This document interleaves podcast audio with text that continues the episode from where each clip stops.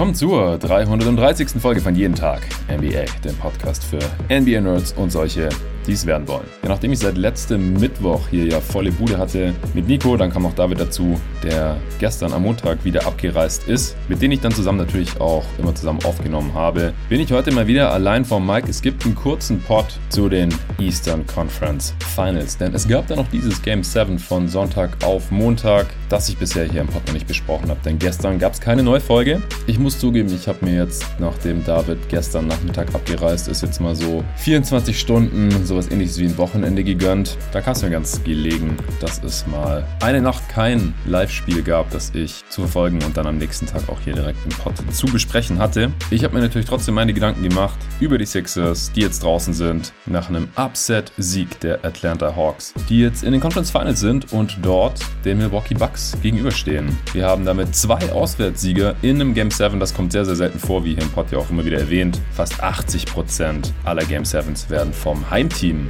gewonnen. Und beide Teams waren auch der Underdog in dieser Serie, sowohl wenn man sich die Buchmacher angeschaut hat, die Quoten bei den Wettanbietern, da waren sowohl die Nets als auch die Sixers favorisiert. Und ich mache ja auf Twitter, wer mir folgt, at jeden Tag NBA, der bekommt das vielleicht mit, mache ich immer zu Beginn oder vor Beginn jeder Playoff-Serie eine Umfrage, um so ein Stimmungsbild zu bekommen. Und auch da hatten die allermeisten für die Sixers gestimmt. Ich glaube, es waren etwas über 70 Prozent. Und auch die Nets hatten die Mehrheit bekommen bei dieser Umfrage. Da wusste man natürlich noch nicht, dass sich Harden direkt im ersten Angriff verletzen würde, dass sich Irving so schwer verletzen würde, dass er gar nicht mehr spielen kann, was den Bucks ja schon irgendwie Tür und Tor geöffnet hat. Um diese Serie noch zu gewinnen, ich hatte auf sie gesetzt, ich hatte sogar auch auf die Hawks Geld gesetzt, ich hatte auf sie gewettet, ich hatte auf alle vier Zweitrunden-Matchups in der Kombi-Wette Geld gesetzt und habe das tatsächlich auch gewonnen. Also das Ergebnis ist richtig, aber ich will mich damit jetzt nicht zu sehr rühmen, denn in drei der vier Serien war der Prozess, wie es dann eben zu diesem Ergebnis kam, dass die Clippers gewonnen haben, obwohl Kawhi ausgefallen ist, in sechs sechs Spielen. In sechs Spielen übrigens, ich habe im letzten Pod in sieben Spielen gesagt. Das sind so kleine Flüchtigkeitsfehler, die mir jetzt immer mehr aufgefallen sind. Ich konnte jetzt auch nochmal die ganzen Pods durchhören, die ich mit Nico bzw. David aufgenommen hatte gestern. Da habe ich die Zeit ein bisschen für genutzt. Also, wenn ich kein Pod aufnehme oder wenn kein Game kommt, ist dann nicht so, dass ich gar nichts für den Pod mache. Es gibt ganz viel zu tun da im Hintergrund natürlich mit Sponsoren. Papierkram. Ich bin auch immer noch am Merch dran, wobei das gerade wirklich nicht vorankommt. Tut mir auch echt leid, aber vielleicht komme ich die Tage mal dazu, denn jetzt in den Conference Finals, da wird es ein bisschen entspannter mit nur einem Spiel pro Nacht und dann auch in den Finals gibt es ja nur noch drei Spiele pro Woche. Da habe ich dann wieder mehr Zeit für solche Sachen. Aber ich habe die Pots nochmal durchgehört, denn das, äh, da hatte ich keine Gelegenheit zu, als die Jungs hier waren. Wir haben einfach aufgenommen habe ich das Ding immer sofort unbearbeitet rausgehauen. Und normalerweise versuche ich ja schon zur Qualitätssicherung die Pots nochmal komplett durchzuhören, ein bisschen zu schneiden, ein bisschen abzumischen damit das für euch schöner zum Anhören ist und auch einfach Sachen, die falsch sind, rauszuschneiden, die vielleicht während der Aufnahme gar nicht so auffallen äh, oder wo ich dann gar nicht dazu komme, das nochmal kurz nachzurecherchieren oder zu prüfen, double zu checken. Und äh, ich habe den Pod angehört und ich habe gemerkt, in fast jedem Pod unterlaufen mir gerade so Flüchtigkeitsfehler. Ich sag, ja, die Clippers hatten ja sieben Spiele gegen die Jazz, obwohl ich natürlich weiß, dass es nur sechs Spiele waren. Oder ich sag, wir haben auf jeden Fall einen neuen Champ, denn keins der Teams, die noch zu dem Zeitpunkt in den Playoffs waren, hatte seit 1984 die Championship gewonnen. Dabei ist es eigentlich 1983. Lauter so kleine Zahlendreher, so kleine Fehlerchen sind mir da jetzt in letzter Zeit immer wieder aufgefallen und das nervt mich dann total, denn ich bin ein Perfektionist im Positiven wie im Negativen. Ein negativer Aspekt ist natürlich, dass wenn ich die Pots mir vorher nochmal durchhöre, ihr die erst eine Stunde oder zwei Stunden später hören könnt, als es sonst der Fall wäre. Aber ganz ehrlich, ich priorisiere aktuell immer noch die Qualität über die Aktualität. Also es ist ja nicht so, dass der Pod dann irgendwie nicht mehr aktuell ist, nur weil er zwei Stunden später kommt. Oder ich nehme manchmal hier und da auch noch mal ein bisschen mehr Zeit zur Vorbereitung. So auch heute. Deswegen kommt der Pod jetzt erst abends. Auch wenn es heute Nacht schon weitergeht mit den Western Conference Finals. Spiel 2, Suns gegen Clippers. Und das werde ich auch morgen direkt wieder hier mit einem Gast zusammen besprechen. Was ich jedenfalls sagen wollte, ich äh, konnte jetzt die letzten 24 Stunden ein bisschen Energie tanken, dadurch, dass ich eben kein Spiel gucken und analysieren musste, denn äh, ich fühle mich so langsam ein bisschen wie, ich weiß nicht, Nikola Jokic vielleicht nach äh, dem tiefen Playoff-Run in den letzten Playoffs und dann kurze Offseason, dann äh, Regular Season, kein einziges Spiel verpasst und jetzt hier wieder die Playoffs gespielt und am Ende war der einfach ein bisschen durch und ich bin auch ein bisschen durch mittlerweile, muss ich einfach zugeben. Letzten Sommer war das alles ein bisschen hektisch nach dem Covid-Restart der NBA. Musste ich auch meinen Urlaub mit meiner Freundin vorziehen, damit ich nicht allzu viel von den Playoffs wenigstens verpasse. Ein Teil der ersten Runde konnte ich ja damals gar nicht covern, aber dann ging es natürlich direkt weiter hier Vollgas und dann gab es ja nur die sehr kurze Offseason Draft Free Agency. Das kam dann alles Schlag auf Schlag. Dann ging es direkt weiter mit der regulären Saison. Da habe ich jetzt auch ziemlich durchgezogen. Jetzt schon die 330. Folge. Das sind jetzt fast 100 Folgen seit dem James Harden Trade. Das war die 235. Das sehe ich immer zufällig, wenn ich meine Folgennummer eingebe. Denn das ist die standardmäßig eingestellte noch die 235. Und heute haben wir die 330. Folge hier. Und der James Harden Deal, der war im Januar. Das ist noch gar nicht so lang her. Und klar, ich habe Bock. Ich bin immer noch mega hyped. Natürlich auch, weil mein Team, die Phoenix Suns, hier aktuell wie einer der Titelfavoriten aussehen. Vielleicht der Titelfavorit. Und das macht es natürlich sehr, sehr spannend. Ich habe auch weiterhin Bock auf die Serie gegen die Clippers. Chris Paul und Kawhi Leonard werden im zweiten Spiel heute Nacht nicht spielen können. Das ist mittlerweile auch klar. Und dann bin ich mal gespannt auf die Adjustments von Tyron Lue und auch Monty Williams. Und im Osten, da wird's Hawks Bucks geben. Das ist auch eine Serie, über die hat man wahrscheinlich vorher noch nicht allzu viel nachgedacht. Kommt unerwartet. Sehr, sehr interessante Matchups da. Aber ich will erstmal nochmal über dieses sehr intensive und auch folgenschwere Spiel 7 höchstwahrscheinlich sprechen, das wir hier am Sonntagabend noch hatten. Ich habe das noch mit David zusammen angeschaut. Sixers, Hawks, direkt nachdem wir hier den äh, letzten Pot aufgenommen hatten. Und es war ein richtig schönes Game 7. Das ging gut hin und her. Viele Führungswechsel, 20 an der Zahl. 19 Mal was ausgeglichen im Game. Selten hat ein Team mit mehr als fünf Punkten geführt, nur einmal. Ende des dritten ganz kurz die Hawks und dann am Ende des Spiels auch. Denn es ging 103 zu 96 aus. Hawks haben mit sieben Punkten geführt. Die Sixers quasi mit einem ziemlichen Meltdown hier in der Serie. Der First Seed, den man sich in der Regular Season erarbeitet hatte, der hätte jetzt letztendlich wenig gebracht, denn man hat dreimal zu Hause verloren. Und das, womit wahrscheinlich fast niemand gerechnet hatte, ist, dass Kevin Herter wahrscheinlich der beste Spieler auf dem Feld war in diesem Spiel 7. Also Trey Young und auch Joel Embiid waren wahrscheinlich wichtiger für ihr jeweiliges Team oder waren sicherlich wichtiger.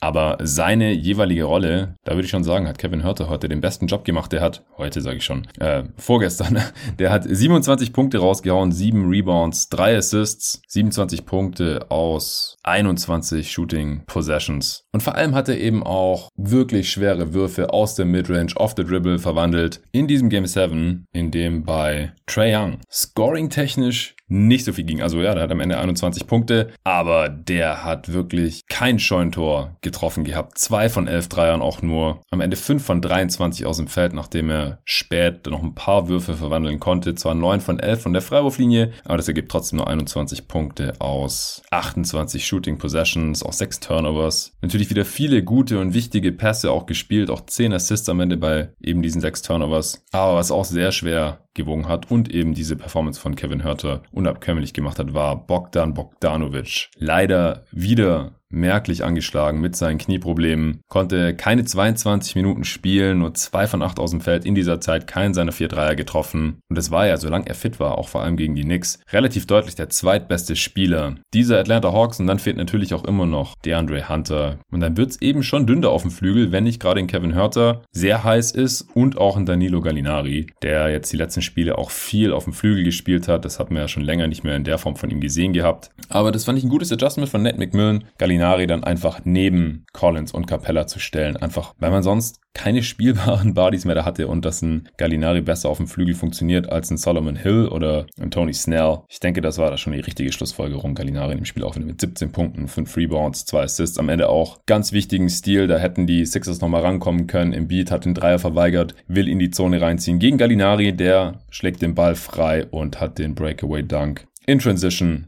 für die Vorentscheidung gehabt. Auch die Bigs der Hawks mit starken Spielen. Clint Capella 6 von 8 aus dem Feld. Der hatte in der ersten Halbzeit Foul Trouble. Deswegen und Yekao Kongu, der Rookie, auch mit fast 16 Minuten Spielzeit in dem Spiel 7. Hat sich auch ganz ordentlich geschlagen. Sieht man im Boxscore jetzt nicht so mit einem Punkt und drei Rebounds bei drei Fouls. Aber Capella ist natürlich nach wie vor der deutlich bessere Spieler. Und der musste da wirklich eine Weile sitzen. Capella am Ende auch mit ganzen drei Personal Fouls. Und John Collins, auch ein ziemlich gutes Spiel gemacht. Am Anfang auch selbstbewusst Midrange-Stampe genommen, was nicht in jedem Spiel dieser Serie der Fall war. 5 von 6 aus dem Feld, alle vier Freiwürfe getroffen, 14 Punkte, 16 Rebounds, drei davon auch offensiv. Und auch mit dem Troll-Move des Tages, der saß in der Pressekonferenz mit einem T-Shirt an, mit einem Foto drauf von seinem Poster-Slam über Joel Embiid aus dem vorigen Spiel. Also da war er wirklich sehr, sehr schnell unterwegs, hat direkt so ein T-Shirt anfertigen lassen, also ist deutlich schneller als ich mit meinem Merch, definitiv. Äh, und hat das direkt in die Pressekonferenz angezogen mit Sonnenbrille, schön da gechillt. Und wenn man als Underdog in in sieben Spielen das favorisierte Team, das talentiertere Team auch. Die Sixers sind das talentiertere Team. Wir haben es ja auch in der Preview vor Spiel 7 hier nochmal gesagt. Eigentlich müssen die Sixers das machen. Wenn nicht, dann ist es ziemlich peinlich. Aber wenn man dann gewinnt, dann kann man so einen Move natürlich auch bringen. Habe ich gefeiert. Ja, und die Sixers. Ich sag mal so, Joel Embiid war nicht fit. Ich weiß nicht, zu welchem Grad er jetzt hier wirklich eingeschränkt war. Ich finde, von Bewegungsablauf her sah er eigentlich ganz fit aus, aber es war auch auffällig, dass er im Spielverlauf immer weniger Einfluss nehmen konnte in dieser Serie und am Ende des Spiels immer merklich platt war. Da ist er nicht der einzige Superstar, das haben wir hier im Pod auch mal erwähnt. Auch bei Doncic war das ein Problem. Ich habe es auch heute, hatte ich es auf Twitter davon mit einem Hörer. Da habe ich nochmal seine Shootingsplits nachgeschaut, Doncic, und das ist wirklich eine Katastrophe, was der in der zweiten Halbzeit geworfen hat im Vergleich zur ersten. Also ich habe es gerade nicht mehr vor mir, deswegen nur so ganz grob. Ich glaube, Doncic war in den ersten Halbzeiten in der Serie gegen die Clippers jetzt hier in den Playoffs so 60% aus dem Feld, 50% von der Dreierlinie und 70% von der Freiwurflinie und in zweiten Halbzeiten war das dann so 40%, 30% und nochmal 40% von der Freiwurflinie oder sowas. Also 40 aus dem Feld, 30 von der Dreierlinie, 40 von der Freiwurflinie oder irgend sowas. Ganz, ganz heftiger Einbruch. Und bei Embiid ging es eben eine ähnliche Richtung hier in vielen Spielen. Ich weiß halt nicht, ob man es wirklich auf die Knieverletzung schieben kann oder ob das allgemeines Conditioning ist. Er hat ganz stark angefangen in der Serie, hat dann auch im Verlauf der Serie immer weiter abgebaut. Das vorletzte Spiel, in Spiel 5 war das. Da hat er eine ganz miese zweite Halbzeit gehabt, äh, mit 0 von 12 aus dem Feld.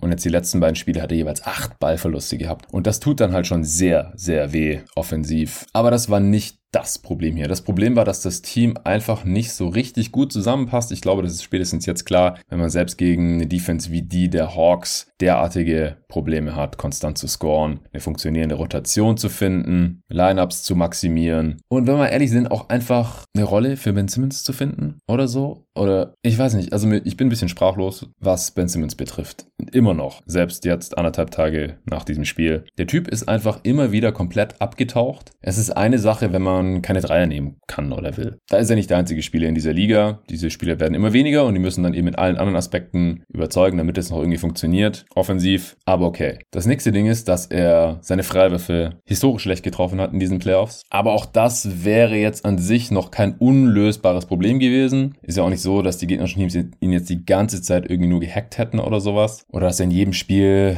zehn Freiwürfe hat liegen lassen. Nee, das große Problem ist, dass er einfach in der zweiten Halbzeit immer nichts mehr offensiv gemacht hat. Er war einfach keine Scoring. Es ging keine Scoring-Gefahr mehr von ihm aus. Die Gegner konnten ihn absolut ignorieren. Er hat überhaupt nicht mehr auf den Korb geworfen, was natürlich dann auch sein Playmaking wiederum einschränkt. Er steht nur irgendwo rum, steht im Weg rum. Im Prinzip, sein Gegenspieler kann einfach die ganze Zeit irgendwo aushelfen. Und einen Rollenspieler, den hätte man einfach nicht mehr eingesetzt. Aber einem dreifachen All-Star, letztes Jahr noch All-NBA-Spieler, zweiter im Defensive Player of the Year, Max-Contract und so weiter. Da konnte sich Doc Rivers offensichtlich einfach nicht dazu durchringen, Ben Simmons zu benchen. Und das war einfach ein Problem in jeder zweiten Halbzeit dieses Spiels für die Sixers, vor allem in den vierten Vierteln. Und das ist eigentlich nicht mehr tragbar. Also wenn Ben Simmons nicht in der nächsten Saison komplett anderer Spieler ist, als das, was wir hier zuletzt gesehen haben, was wir ehrlich gesagt auch schon die letzten Jahre in abgeschwächter Form gesehen haben, dann kann er überhaupt kein Bestandteil von Winning Basketball sein in den Playoffs. Das geht einfach nicht. Das ist nicht tragbar. Nico hat ja noch im vorletzten Pod war das, glaube ich. Genau, da haben wir noch drüber gesprochen, hat die These in den Raum geworfen. Man kann mit Ben Simmons als einen der drei besten Spieler nicht um die Championship mitspielen oder so. Da hat niemand widersprochen und Game 7 hat jetzt nicht wirklich neue Erkenntnisse gebracht, aber als er im vierten Viertel dieses Spiels einen offenen Dunk er stand wirklich rechts direkt vorm Korb. Nur noch Trey Young war unterm Korb. Dass er den dann verweigert, er versucht nicht mal hochzusteigen, das Ding reinzulegen oder zu slammen mit seinen 6'10, 6'11 und seiner Athletik. Nein, er passt auf den cuttenden Thibault, der in Traffic reinkommt und dann gefault wird und einen von zwei Freiwürfen trifft. Das war einfach sinnbildlich dafür, dass Ben Simmons im vierten Viertel einfach nichts mehr damit zu tun haben will, den Ball im Korb unterzubringen. Und das ist dann halt einfach das ist unspielbar, das geht nicht. Und ich bin mir sehr, sehr sicher, dass Daryl Morey jetzt genug gesehen hat nach dieser einen Saison und dass er alles tun wird, um Ben Simmons zu traden. Das soll jetzt heute hier nicht Thema sein, aber ich bin mir relativ sicher, dass wir Ben Simmons das letzte Mal im Trikot der Philadelphia 76ers gesehen haben. Es tut mir auch irgendwie fast schon leid, wie er jetzt online zerrissen wird. die letzten anderthalb Tage oder wie auch Doc Rivers und Joel Embiid in den Pressekonferenzen quasi offen über Simmons Limitationen gesprochen haben. Also für die, die es nicht mitbekommen haben, Doc Rivers wurde gefragt,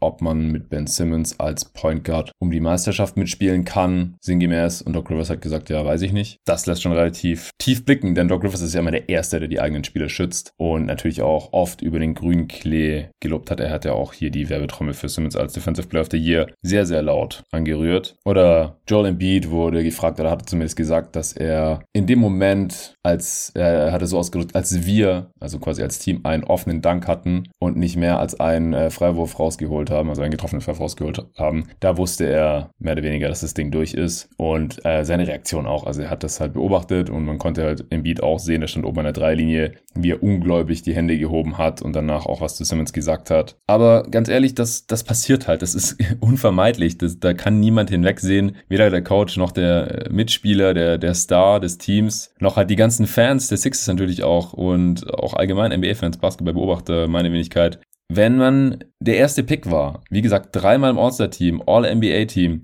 Maximalvertrag und so weiter hat, dann aber offensichtlich zu viel Schiss hat, in vier aufeinanderfolgenden Spielen, einer knappen Serie, überhaupt auch nur einen Wurf im vierten Viertel zu versuchen, dann wird es halt so ein Echo geben. Ben Simmons hat, ich habe es jetzt hier gerade nochmal vor mir, im ersten Spiel der Serie beide Würfe, die er genommen hat, im vierten Viertel getroffen, zwei von zwei. Und ab dem zweiten Spiel hat er noch genau einen Wurf genommen, in allen vierten Vierteln zusammen. Das war im dritten, einen einzigen hat er auch getroffen. Spiel 4, 5, 6 und 7 hat er keinen Wurf im vierten Viertel genommen und er hat viel gespielt und hat natürlich auch den Ball relativ oft in der Hand gehabt und hat einfach niemals auf den Korb geworfen. Das macht im Endeffekt laut Fred Katz einen einzigen Wurf in 43 Minuten seit diesem zweiten Spiel. Ich habe sowas noch nie erlebt. Also das ist wirklich das Hauptproblem bei ihm. Nicht der fehlende Dreier oder dass er jetzt 34% seiner Freiwürfe getroffen hat. Das ist laut ESPN Stats und Info bei mindestens 70 Freiwurfversuchen auch die mieseste Quote aller Zeiten. Er, er strahlt einfach nicht die geringste Gefahr aus. Das ist einfach, einfach nur noch unfassbar. Also ich weiß nicht, was er da persönlich machen kann. Er sagt, er hat ein mentales Problem, können nicht in seinen Kopf reingucken. Das war ja jetzt aber wie gesagt auch nichts, was aus dem Nichts kam, was man noch nie so gesehen hat. Er ist schon immer ein limitierter Spieler. Und was da jetzt Huhn ist und was Ei, dass er dann halt sein Selbstvertrauen verliert, weil er einfach auch merkt, ich kann immer weniger und weniger machen von Playoff-Runde zu Playoff-Runde und deswegen traut er sich dann weniger. Das ist dann, ist dann wie so ein Teufelskreis, aus dem er offensichtlich nicht mehr rauskommt und am Ende nimmt er einfach gar keine Würfe mehr. Das ist keine langfristige Lösung, nicht wenn man die Meisterschaft gewinnen möchte und nicht wenn man dann auch 36 Minuten in einem Spiel 7 eingesetzt wird. Und das soll ja gar nicht seine Skills Skills, die er durchaus hat, schmälern. Ja, er ist ein toller Passer, gerade in Transition. Er sieht die Pässe, er bringt die Bälle an den Mann. Alles wunderbar. Hat auch wieder 13 Assists in diesem Spiel. Bei nur zwei Turnovers. Ist eine super Leistung. Und er hat auch in der Defense on-board einen guten Job gemacht gegen Trae Young in dieser Serie. Aber du kannst halt nicht 4 gegen 5 spielen. Man kann als Team niemanden auf dem Feld haben, der offensichtlich Angst hat, auf den Korb zu werfen. Also da bin ich echt gespannt, wie sich Ben Simmons individuell noch weiterentwickelt und wie Daryl Morey jetzt an die Sache rangeht. Denn es gibt jetzt gerade auch nicht so das offensichtliche Team, in das Ben Simmons reinpasst oder das jetzt auch um Ben Simmons herum aufbauen würde. Die Frage ist auch, will man das überhaupt machen? In welcher Rolle würde Ben Simmons überhaupt ideal funktionieren? Also da gibt es jetzt nicht so die offensichtlichen Lösungen. Ich denke auch Rich Paul der Agent von Ben Simmons. Ben Simmons ist ja bei Klatsch unter Vertrag, genauso wie LeBron James, Anthony Davis und mittlerweile auch viele andere Spieler. Und Rich Paul war ja noch nie ein Spieler, äh, ein Spieleragent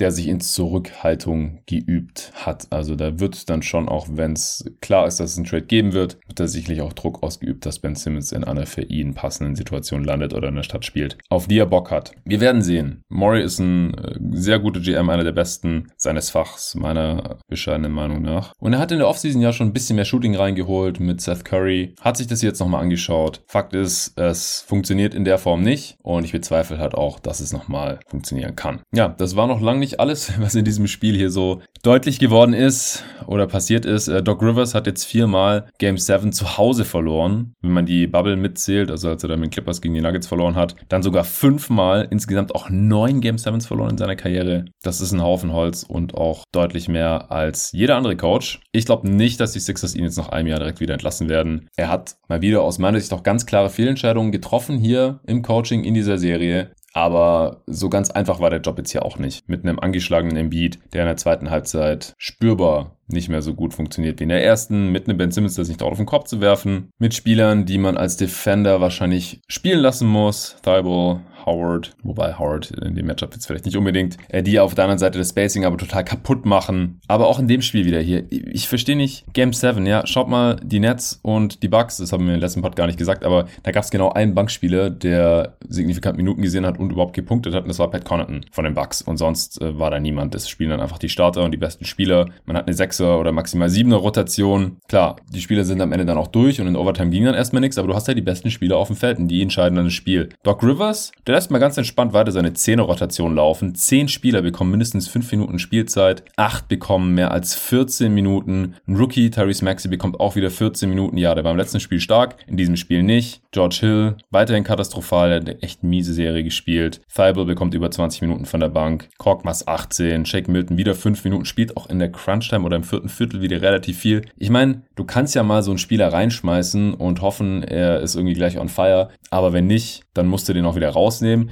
Und vor allem, das ist halt auch kein Gameplan. Also es hat halt auch so gewirkt, als wüsste Doc immer noch nicht so richtig, wen er spielen lassen soll. Der hofft dann auf eine Explosion von Shake Milton oder Furkan Korkmaz oder Tyrese Maxey, was wir in der Serie auch schon gesehen haben. Aber das ist ja kein Erfolgsrezept. Das ist so Hoffen auf das Beste. Und bei solchen Spielern kannst du da ja auch einfach nicht wirklich von ausgehen. Auf der anderen Seite spielt dann äh, Seth Curry nur 30 Minuten, 56 Sekunden. Wenn er der mit Abstand effizienteste Offensivspieler in dieser Serie ist, der Sixers, der hat ja jetzt hier wirklich auf Rekordniveau seine Dreier verwandelt. 31 Dreier in sieben Spielen bei fast 60 Prozent Dreierquote, 21 Punkte pro Spiel auch gemacht. Das gibt ein Offensivrating von 143. Auch hier nochmal, ich wurde heute nochmal auf Twitter gefragt, ähm, was das Offensivrating besagt. Also das ist nicht der On-Court-Wert des Spielers. Immer wenn ich hier einfach nur Offensivrating von Spieler X sage, dann ist das das individuelle Offensivrating äh, laut der Basketball Reference Formel. Das heißt, wie viele Punkte macht ein Spieler, wenn er 100 Mal den Ball in der Hand hat? Das sind die eigenen Punkte beim Offensivrating laut Basketball Reference, sprich die äh, Shooting, Effizienz, Field Goals, Dreier und Freiwürfe.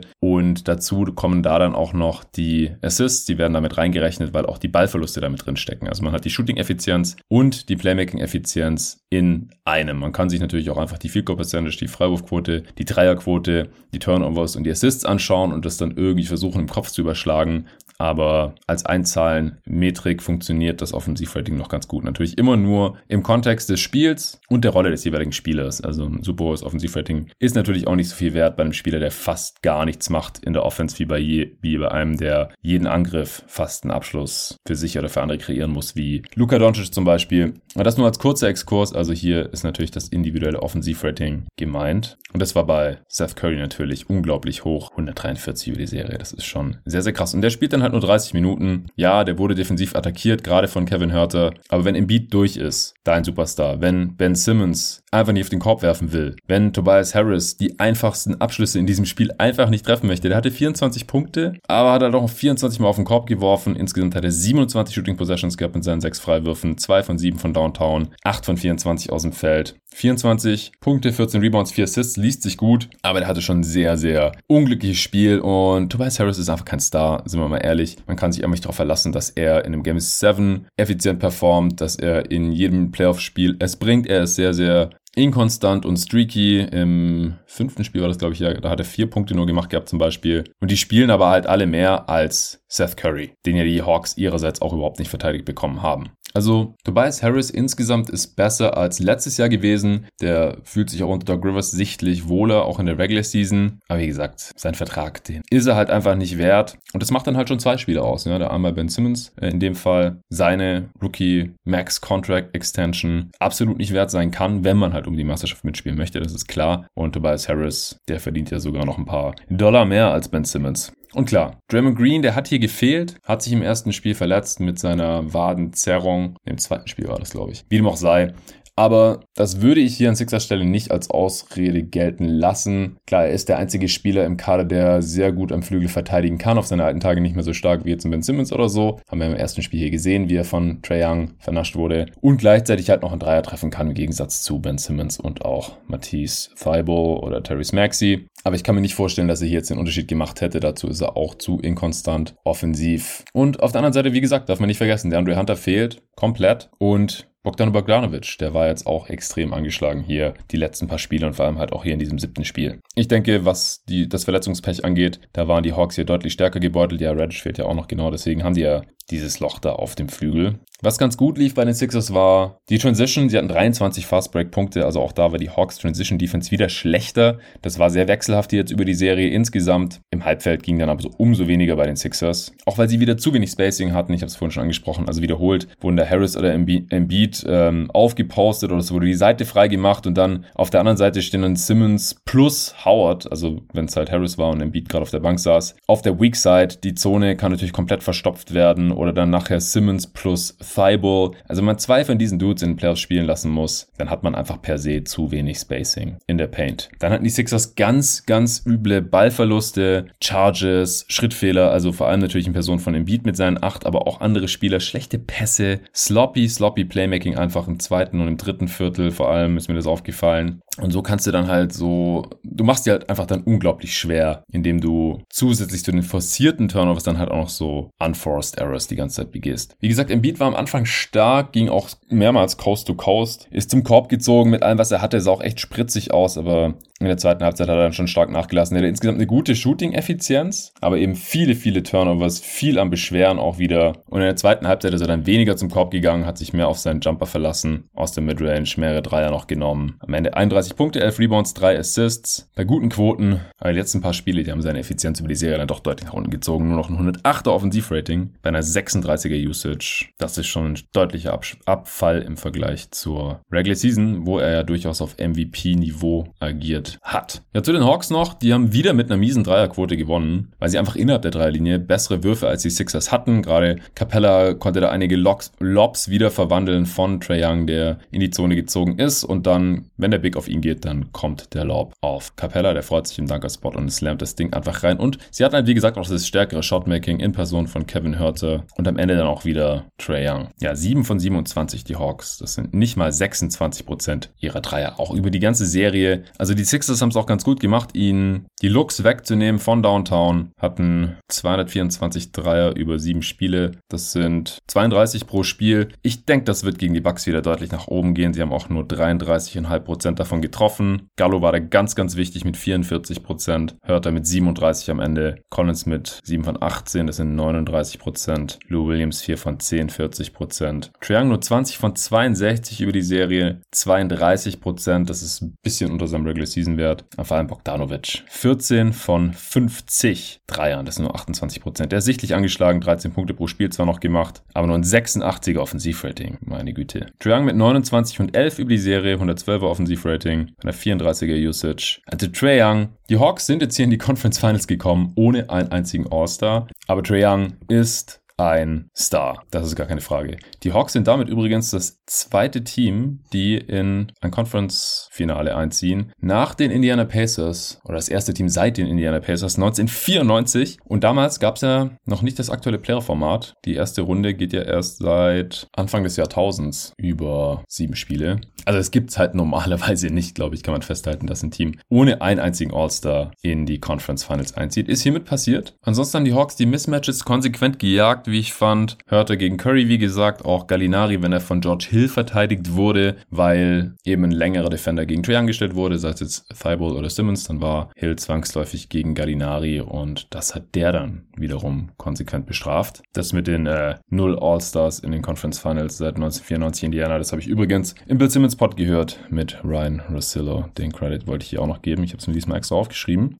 Ich glaube, mehr habe ich jetzt auch nicht mehr zu der Serie. Bin gespannt, was bei den Sixers passiert und wie sich die Atlanta Hawks jetzt hier in der nächsten Runde gegen die Milwaukee Bucks schlagen werden. Die Bucks, die haben die Star Power ganz klar auf ihrer Seite. Und die sind auch fitter, bei denen ist nur die Vincenzo verletzt, Anführungsstrichen. Trotzdem haben sie gegen Netz ja unter ihren Möglichkeiten gespielt. Ich denke, das ist klar geworden hier im Pod. Aber es gibt auch genug Anzeichen, die Bucks jetzt trotzdem hier klar zu favorisieren. Ich bin sehr, sehr gespannt auf die Matchups. Ich gehe mal davon aus, dass Clint Capella direkt Janis verteidigen wird, denn Janis gegen John Collins ist, glaube ich, keine gute Idee. Vielleicht ab und zu mal gegen Gallinari oder wird weiterhin von der Bank kommen. Der war jetzt auch gegen Embiid überraschend solide. Ich denke, Capella hat die, hat die Länge und ist auch einigermaßen kräftig genug. Ich meine, ganz Stoppen kann Janis natürlich niemand, weil nicht, wenn er so wie in Spiel 7 spielt, aber ich denke, Capella ist eigentlich ein besserer Defender gegen Janis, als es zum Beispiel Black Griffin ist, als jeder, den die Nets aufbieten. Zumindest in der Theorie, mal sehen, wie es dann in der Praxis aussieht. Mit Blake hatte Griffin ja auch deutlich mehr Probleme, als ich das erwartet hätte. Und außerdem kann Capella halt von Janis weghelfen und dann ähm, den Ring mit beschützen. Und Herr Collins kann man dann wohl relativ bedenkenlosen gegen, relativ bedenkenlos gegen Brook Lopez stellen. Denn die Bucks werden äh, nicht Brook Lopez jeden Angriff ins Mismatch gegen Collins in Low Post schicken oder sowas. Das haben wir einfach sehr wenig gesehen, auch in der letzten Serie, als Lopez von KD verteidigt wurde streckenweise. Das würde mich schon sehr wundern, wenn das auf einmal anders aussehen würde. Deswegen rechne ich mit Capella auf Janis, Collins auf Lopez. Und dann ist die Frage, wer verteidigt eigentlich Chris Middleton? Für den haben die Hawks einfach ohne Hunter nicht wirklich einen Defender. Könnt mir vorstellen, dass Solomon Hill eventuell sogar wieder startet. Ansonsten kommt da eben nur noch Bogi, der jetzt irgendwie angeschlagen ist. Da muss man auch abwarten, wie schlimm das ist mit seiner Knieverletzung. Er steht jetzt nur, ich habe jetzt nichts dazu gefunden, offizielles, aber er konnte sich halt sichtlich nicht richtig bewegen und hat ja auch entsprechend weniger gespielt. Oder Kevin Hörter muss ihn nehmen. Und das sind halt eigentlich Mismatches für Middleton. Klar, wir haben jetzt in der Netzserie auch gesehen, dass der einfach miese Spiele haben kann, wo der Wurf nicht fällt und so. Aber eigentlich sieht ja alles danach aus, als könnte Chris Middleton eine sehr, sehr gute Serie haben. Dann muss auch irgendjemand Drew Holiday verteidigen. Am besten jemand, der nicht Trae Young heißt. Das heißt, wenn Hörter oder Bogdanovic nicht Middleton verteidigen, dann müssen die, muss einer von beiden wohl Holiday nehmen. Da ist jetzt halt auch die Frage, wie gut fällt sein Dreier in der Serie. Gegen die Nets war einfach eine absolute Katastrophe. Am Ende noch ein paar Big Shots getroffen, aber was hat er gehabt? 15 Punkte pro Spiel bei einem 100er Offensivrating. Puh, Middleton gegen Netz auch nur ein 103er Offensivrating. 52% True Shooting. Holiday 53, 43% True Shooting, sorry. Und Janis ein 108er Offensivrating, wie Embiid übrigens. Klar, Capella konnte Embiid auch nicht verteidigen, aber ich glaube, dass Embiid schon ein Stück weit schwerer zu verteidigen ist als Janis. Einfach auch, weil er einen sehr, sehr sicheren Wurf hat und man es immer mitverteidigen muss. Und ist auch einfach nochmal ein Stück größer und kräftiger als Janis. Janis ist ein Monster und vor allem ist er natürlich in Transition schneller, aber ich glaube, Embiid ist deutlich, deutlich anstrengender zu verteidigen im Halbfeld. Und deswegen glaube ich, kann ich mir vorstellen, dass Capella da jetzt gar keinen so schlechten Job machen wird. Aber die ganzen anderen Positionen, also auf dem Flügel, auf den Guard-Positionen, stelle ich mir schon schwierig vor. Ich glaube eigentlich nicht, dass Bud weiterhin Tucker starten lassen wird, weil es gibt keinen Grund. Wen soll er verteidigen? Und dann könnte man halt easy Trey Young gegen Tucker stellen, weil der wird nicht aufposten. Tucker stellt kaum Screens, der packt einfach irgendwo in der Corner und crasht ab und zu mal das offensive Board und das war's. Das wäre schon ein Geschenk für die Hawks, wenn PJ Tucker starten würde. Oder auch richtig viele Minuten spielen würde. Da ergibt Bryn Forbes einfach tausendmal mehr Sinn. Der ist deutlich schwerer für Young zu verteidigen, wenn er mal um ein paar Screens herumrennt oder selber als Screener eingesetzt wird. Oder auch Pat Connaughton. Das könnten die Bucks dann ähnlich machen, wie es die Sixers eben mit Curry gemacht haben, wenn er von Trey Young oder auch von Lou Williams verteidigt wurde. Also die defensiven Matchups, die gefallen mir nicht so gut für die Atlanta Hawks in dieser Serie. Als Team haben sie mich defensiv in, diese, in diesen Playoffs ja auch schon gegen die Knicks, aber gut, die Knicks Offense ist jetzt auch nicht so schwer zu verteidigen. Und auch jetzt natürlich gegen die Sixers erst schon positiv überrascht. Die Sixers hatten über die Serie ein Offensivrating von 113. Aber von den Matchups her könnte das sehr, sehr schwierig werden. Auf der anderen Seite haben die Bucks nicht besonders viele Optionen gegen Trey Young, der natürlich das Zentralgestirn der Hawks Offense ist. Drew Holiday ist ein sehr starker Perimeter Defender. Der muss sich jetzt nochmal beweisen hier, dass er auch so einen shifty Point of Attack Guard wie Trey Young wirklich einschränken kann über die gesamte Serie. Ich kann mir halt auch vorstellen, dass Trey Young grundsätzlich die Drop, Drop Defense der Bucks ganz gut sezieren können wird. Das macht er wirklich sehr, sehr gut. Das haben wir ja schon gegen die Knicks gesehen und jetzt auch gegen die Sixers, die da verschiedenste Sachen ausprobiert haben. Und ich glaube eigentlich auch, dass äh, Simmons die größere defensive Herausforderung war, als es in Drew Holiday jetzt hier noch sein kann. Der hat mir schon gegen Harden defensiv nicht ganz so toll gefallen und ich bin mal auch gespannt, wie sehr sie wirklich jetzt ihre Mismatches hier auch handen und abusen werden in dieser Serie. Denn das haben sie gegen die Nets nie so richtig gemacht. Selbst den kaputten James Harden haben sie nicht so richtig attackiert und das habe ich hier im ja auch x-mal gesagt. Es gab eigentlich ständig Mismatches zugunsten der Bucks in der Serie gegen die Nets und sie haben sie nicht konsequent genug ausgenutzt. Wie gesagt, die Transition Defense gegen Janis muss besser werden, als es zeitweise gegen Philly war oder allgemein gegen die Bucks. Wenn die dann ins Laufen mal kommen, dann können die sich auch schnell in den Rausch ballern. Allgemein beide Teams müssten eigentlich mal wieder ihre Dreier besser treffen. Da habe ich bei den Bucks ja schon die gesamte Serie drauf gewartet gehabt. In Spiel 7 haben sie dann mal wieder ganz gut getroffen, die Hawks nicht. Beide Teams haben bewiesen, dass sie auch hässliche Spiele gewinnen können, in denen sie keine Dreier treffen. Aber ich denke, wir werden hier auch ein, zwei Spiele sehen, in denen in Anführungsstrichen einfach nur das Team trifft, dass äh, die Dreier besser trifft, wo sie dann mal besser fallen. Ich glaube auch, wie gesagt, dass die Hawks deutlich mehr Dreier bekommen können gegen diese Bucks-Defense, denn die geben die Dreier ganz gerne ab, die Sixers nicht so. Ob das dann Pull-Up-Dreier gegen die Drop-Defense sind oder weil Janis und Lopez einfach sich eher in die Zone defensiv orientieren und dann eben auch mal ein paar freie Dreier bei rumkommen für die Atlanta Hawks. Und sie sind ein potentes Shooting-Team und wenn die Dinger da mal reinfallen, dann können sie natürlich auch Spiele gegen Milwaukee klauen. Kann mir sehr gut vorstellen, dass die Dreierversuche der Hawks hier auf über 40 hochgehen in der Serie gegen die Bucks. Ja, damit habe ich jetzt, glaube ich, auch schon alle Faktoren genannt, die ich mir so überlegt hatte in dieser Serie. Also von der Leistungsfähigkeit der Bucks wäre eigentlich ein Sweep gegen diese Hawks drin. Also gerade in Anbetracht der Verletzungssituation auch. Aber ehrlich gesagt, da warte ich irgendwas zwischen der Leistung der Bucks gegen Miami in der ersten Runde noch. Kommt einfach wie eine Ewigkeit her, wie die Bucks damals dominiert haben und dem, was sie jetzt gegen Brooklyn gezeigt haben, wo sie deutlich unter ihren Möglichkeiten offensiv geblieben sind. Also defensiv will ich die Leistung wirklich nicht schmälern. Das war sehr, sehr stark der Bucks. Und deswegen glaube ich, dass es entweder Bucks in fünf oder sechs Spielen werden. Also, damit die Hawks hier irgendeine Chance haben. Also, ich glaube, die Hawks können eins ihrer Heimspiele gewinnen oder sogar zwei, wenn es dann über sechs Spiele geht, dass sie die Serie gewinnen können. Dann müssten die Hawks jetzt echt die Bude von Downtown abbrennen, was sie ja gegen die Sixers überhaupt nicht gemacht haben. Es hat trotzdem gereicht. Und die Bucks müssten weiterhin offensiv so weit unter ihren Möglichkeiten zocken, wie wir das gegen die Nets schon gesehen haben. Also, der Dreier fällt weiterhin nicht. Die Zone ist zu. Janis rennt gegen eine Wand, trifft seine Pull-ups nicht, so wie in Spiel 7 gegen die Nets trifft seine Freiwürfe weiterhin nicht, bekommt nichts im Post-Up gegen äh, Capella dann hin, nimmt 7-3 pro Spiel, trifft einen im Schnitt. Holiday und Middleton treffen weiterhin ihre Pull-Up-Jumper nicht, können ihre Mismatches da nicht ausnutzen. Allgemein attackieren die Bucks die Mismatches nicht und anders kann ich mir nicht vorstellen. Und das glaube ich halt einfach nicht. Also die Nets waren jetzt stark dezimiert, aber sie hatten in der Serie noch den Heimvorteil und trotzdem, ich meine, sie hatten Kevin Durant, sie waren unterm Strich schon das bessere Team als jetzt diese dezimierten Hawks hier